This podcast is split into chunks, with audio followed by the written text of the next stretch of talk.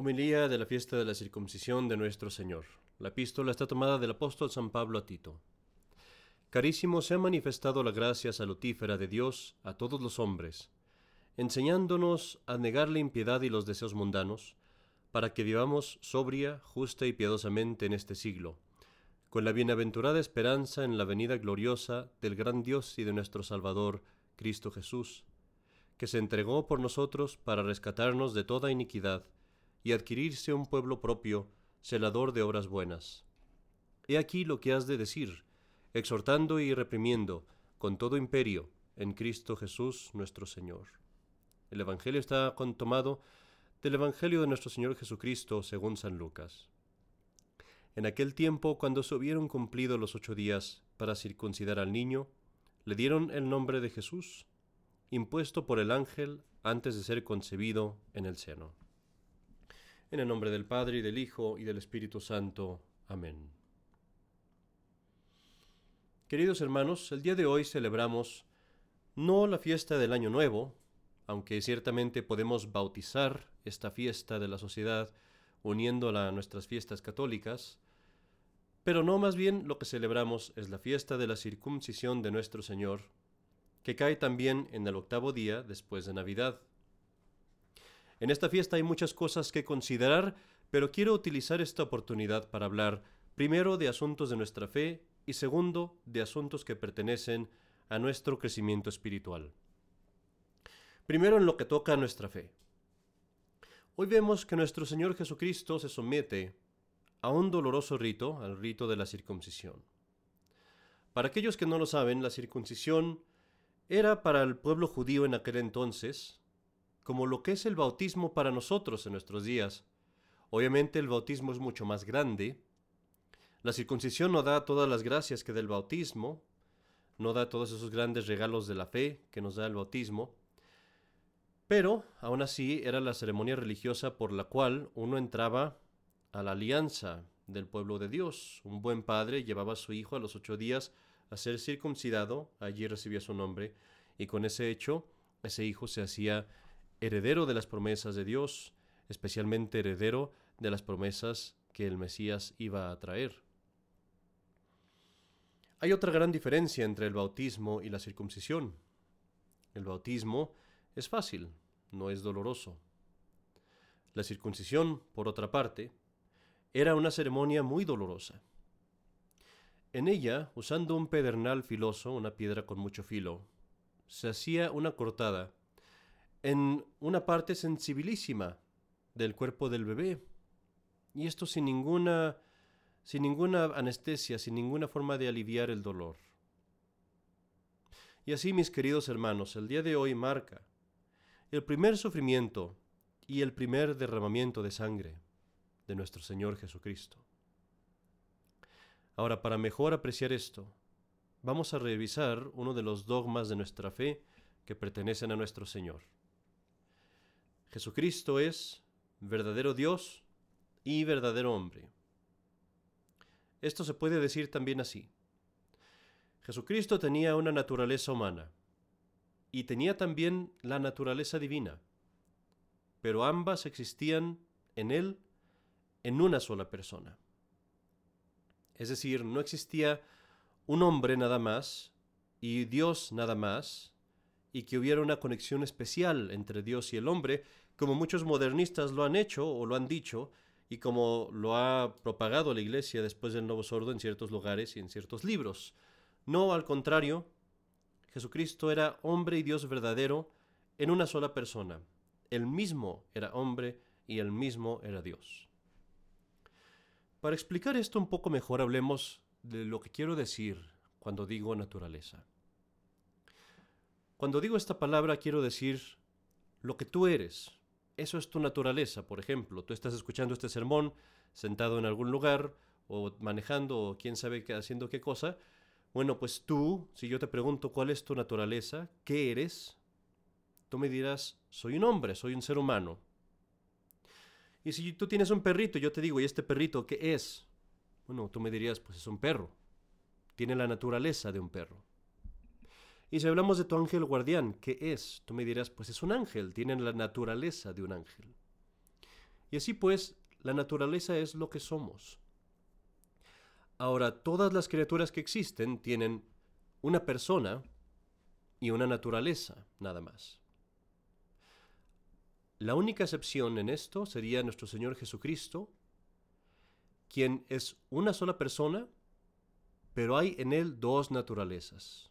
Él es, tiene la naturaleza de Dios y tiene la naturaleza de hombre. Como Dios es la palabra divina, es Dios Hijo, que existió desde toda la eternidad, que es infinito, que es todopoderoso, que lo sabe todo, que tiene todos los atributos de Dios. Como hombre tuvo un principio, es Jesucristo, que nació de la Virgen María, que sufrió, que padeció, que creció por nosotros, que murió en la cruz, que tuvo todas las debilidades de la naturaleza humana, las que no pertenecen al pecado, sino solamente a la propia naturaleza humana, y cuya humanidad desde un principio estuvo unida a la divinidad. Es decir, Dios, Jesucristo, como Dios, no tuvo inicio, es eterno. Como hombre tuvo inicio, pero desde el principio su humanidad estuvo unida a la divinidad.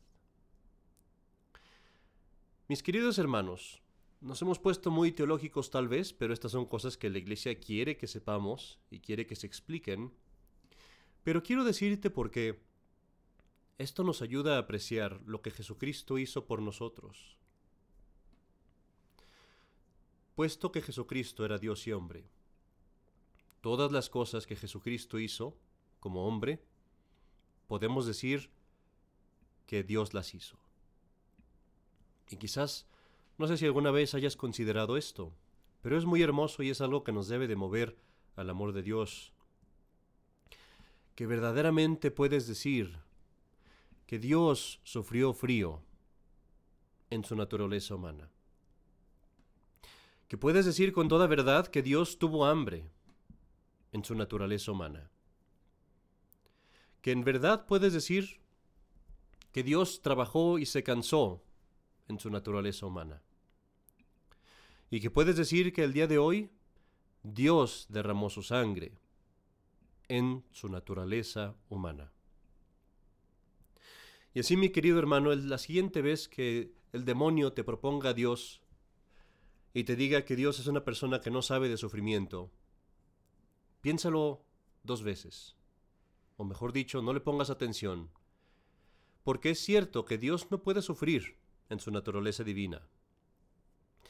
Pero después de que nació nuestro Señor Jesucristo, la segunda persona de la Santísima Trinidad, Dios Hijo, tiene una naturaleza humana y por lo tanto conoce muy bien el sufrimiento. Lo conoce en su propio cuerpo y en su propia carne. Lo conoce en su propia alma. Él mismo lo sufrió. Dios sufrió en su naturaleza humana. Mis queridos hermanos, esto nos lleva a considerar también la dignidad de la Santísima Virgen María, porque por todos estos puntos que hemos venido comentando, también podemos decir que Dios nació de la Virgen María en su naturaleza humana. Y es por esto que es algo muy verdadero y muy real y lleno de toda verdad que llamemos a la Virgen María Madre de Dios, porque Dios nació de ella. Como ya lo dije, en cuanto hombre, Dios nació de la Virgen María. Esta fiesta de hoy en la antigüedad era una fiesta a la Virgen María, de hecho, y lo ve uno en los rastros litúrgicos, lo ve uno en las oraciones que se usan en la misa, que hablan mucho de la Virgen, y es porque esta fue, según dicen algunos, la primera fiesta que existió en la Iglesia en honor de la Virgen María, y estaba combinada, por decirlo así, con la fiesta en honor de nuestro Señor. Era como dos fiestas en una. Pero así pues, mis queridos hermanos, podemos entender la gran dignidad de la Virgen María cuando se llama Madre de Dios, Madre del Creador, Madre del Redentor, Madre del Salvador, como dicen las litanías. Y cuando consideras esto, puedes ver muy con mucha claridad qué contrario es a la gloria de Dios, qué contrario es a la piedad, qué contrario es a la devoción que los protestantes nieguen honor a la Madre de Dios. Que los protestantes se rehúsen a glorificar a quien dio a luz a Dios. Y cuando se niegan a a honrar a la Madre de Dios, implícitamente no con sus palabras, pero con sus actos, niegan la divinidad de Jesucristo. Porque si ellos supieran que Jesucristo es Dios y reconocieran que la Virgen María es Madre de Dios, eso solo bastaría para darle honor. Eso solo bastaría para que la alabemos, para que recurramos a ella. Pero al negar la virginidad de la Virgen María como el demonio les inspira, y no me refiero obviamente a todos los protestantes, sino a los que iniciaron estas doctrinas, que el demonio les inspira eso, cuando niegan la, dignidad de la Madre de Dios, niegan la divinidad de Jesucristo y caen en aquella herejía antigua en la Iglesia de decir que Jesucristo es uno como hombre y uno como Dios, y que Jesucristo en cuanto hombre no es Dios. Es un error, una herejía, una mentira del demonio. Y eso es, últimamente, el paso a donde llega aquel que niega la gloria, la dignidad de la Virgen María. Es pues esta la hermosa consideración de nuestra fe, mis queridos hermanos, pero quiero también hablar ahora de la parte práctica, de la parte moral. Es cierto que nosotros solamente tenemos una naturaleza, la naturaleza humana, pero nos parecemos a Dios, a nuestro Señor Jesucristo, digámoslo así, un poquito. Porque en nuestra naturaleza humana tenemos dos partes, digámoslo así. La parte espiritual, que es nuestra alma, y la parte material, que es nuestro cuerpo. Ahora, mis queridos hermanos, así como la humanidad de Cristo estuvo siempre sujeta a su divinidad, Así como el alma humana y el cuerpo humano de Cristo fueron dóciles instrumentos en las manos de su divina persona, así en nosotros nuestro cuerpo, que es la parte material, debe ser sujeta, esclava, servidora de la parte espiritual, que es nuestra alma. Y lo que quiero decir con esto es que las prioridades en tu vida deben ser todas espirituales, no temporales. Claro que tomas, claro que tienes cuidado de las cosas temporales, pero siempre es con sumisión a lo espiritual, siempre es sujetándolo a lo espiritual. La parte espiritual es la que tiene tu prioridad.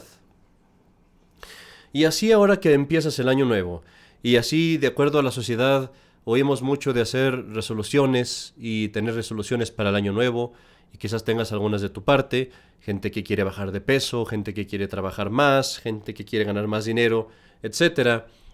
Lo que quiero decirte ahora es que lo más importante es que tus resoluciones sean espirituales. Que tú pienses, ¿qué voy a hacer este año para salvar mi alma? ¿Qué voy a hacer este año para apartarme del mundo? ¿Qué voy a hacer este año para quitar las ocasiones de pecado, para alejarme más del pecado? ¿Qué voy a hacer este año para amar más a Dios? ¿Sabes qué eres si no haces eso? ¿Sabes qué eres si tú pones toda tu prioridad en las cosas materiales? Déjame ponerte un ejemplo. Imagínate una esposa y un esposo que van y rentan un hotel, o como le dicen aquí, un Airbnb, una casa. Y van y rentan esta casa en la que se van a quedar tres días de vacaciones. Y abren la puerta, el esposo y la esposa, entra la esposa y empieza a ver la esposa en la casa y dice, hoy vamos a comprar una sala para esta casa. Y empieza a marcar el teléfono y compra la sala, mil dólares. Y luego dice, ay, vamos a comprar aquí unas piedras muy bonitas para el jardín, se va a ver muy bonito. Empieza a comprar cosas para el jardín. Y luego dice, ay, el piso, mira qué feo está el piso. Vamos a comprar, vamos a llamarles a los que hacen pisos para que nos pongan un piso nuevo en la cocina. Y empieza a gastar miles y miles de dólares. ¿Qué le dirías a esta mujer? Estás loca. Estás loca. Vamos a quedarnos aquí un par de días. ¿Cómo estás gastando todo este tiempo y dinero en una casa en la que nos vamos a quedar tres días. Inmediatamente le quitas la chequera. Pues mis queridos hermanos, así somos nosotros.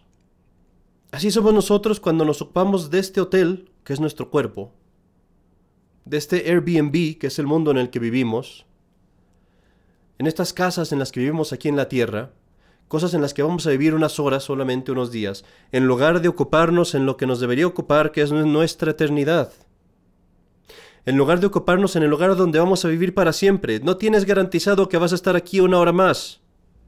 ¿Por qué gastas tanto dinero y tanto esfuerzo? no es para siempre. Se te va a quitar. No estés loco. En lugar de eso, sí, pon todo el esfuerzo que quieras en, hacer las cosas que tienes que hacer aquí, pero pon tu prioridad en tu eternidad, allá en donde vas a vivir. Y así pues que tus resoluciones este año nuevo estén orientadas en ese sentido. Ahora, cuando empieces el año nuevo, quiero, quiero proponerte una resolución muy buena, una sola, pero esta te va a ayudar a, a mantener todas las demás que quieras hacer. Cuando empieces tu año nuevo, haz esta resolución de hacer un examen de conciencia todos los días. ¿Qué quiero decir con esto? Cada noche antes de irte a acostar, antes de que te vayas a la cama, tómate 3, 4 minutos y revisa tu día delante de Dios. Y revisa cuatro puntos. Primero, qué pecados hayas cometido, si cometiste alguno. Segundo, si guardaste tus buenos propósitos o no. Tercero, si cometiste pecados, arrepiéntete de ellos inmediatamente y haz la resolución de mejorar, haz alguna penitencia por ellos. Y cuarto, perdón, haz esa resolución para mañana para mejorar en estas cosas en los días siguientes. Entonces, primero, ¿qué pecados cometiste? Segundo, si guardaste tus resoluciones. Tercero, arrepiéntete de tus pecados y haz alguna penitencia. Y cuarto, haz alguna resolución para el día de mañana o conserva tu misma resolución, pero proponte guardarla mejor. Si tú haces esto todas las noches, lo que se llama un examen de conciencia, vas a encontrar muchas ventajas. Primero, te vas a levantar inmediatamente de tus pecados, que ya solo es una gran ventaja. Suele ocurrir que caemos en un pecado y el demonio nos mantiene abajo diciéndonos, ya pecaste, ya que te preocupa, ya estás abajo, métete en el lodo más profundamente, al cabo ya estás sucio.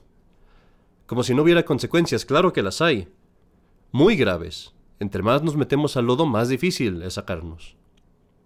Pero con este examen de conciencia lo que yo te digo es, si al final del día tú te das cuenta que has pecado, inmediatamente, allí mismo arrepiéntete de tus pecados, allí mismo levántate y pídele a Dios que te dé su gracia, pídele a Dios que te dé su amor, dile a Dios que lo amas y que te arrepientes porque lo amas, y al día siguiente proponte empezar tu vida de nuevo, Claro está que irás a confesarte en cuanto te sea posible, pero en lo que ese día llega, al menos ya habrás hecho un acto de perfecta contrición, ya Dios te dará la gracia de arrepentirte, de mejorar, y estarás de nuevo en tus pies.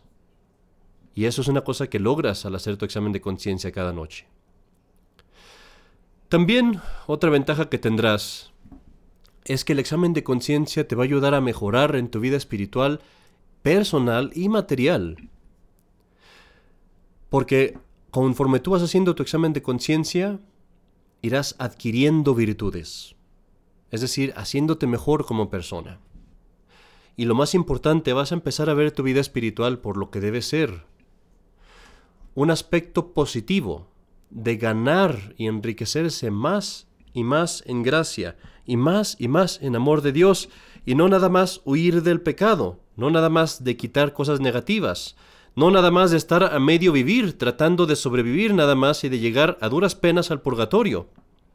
Cuando mejor que eso tú puedes apuntar directamente al cielo. Mis queridos hermanos, del día de hoy recordemos pues que Dios hizo todas estas cosas por nosotros, que Dios nació, que Dios sufrió, que Dios nació de la Virgen María, que es Madre de Dios, y tratemos de corresponder a este amor que nos dio Dios y al amor que nos da también su Santísima Madre, haciendo buenas resoluciones el día de hoy, pero particularmente haciendo esta resolución. De hoy en adelante, hacer un examen de conciencia todas las noches. En el nombre del Padre y del Hijo y del Espíritu Santo. Amén.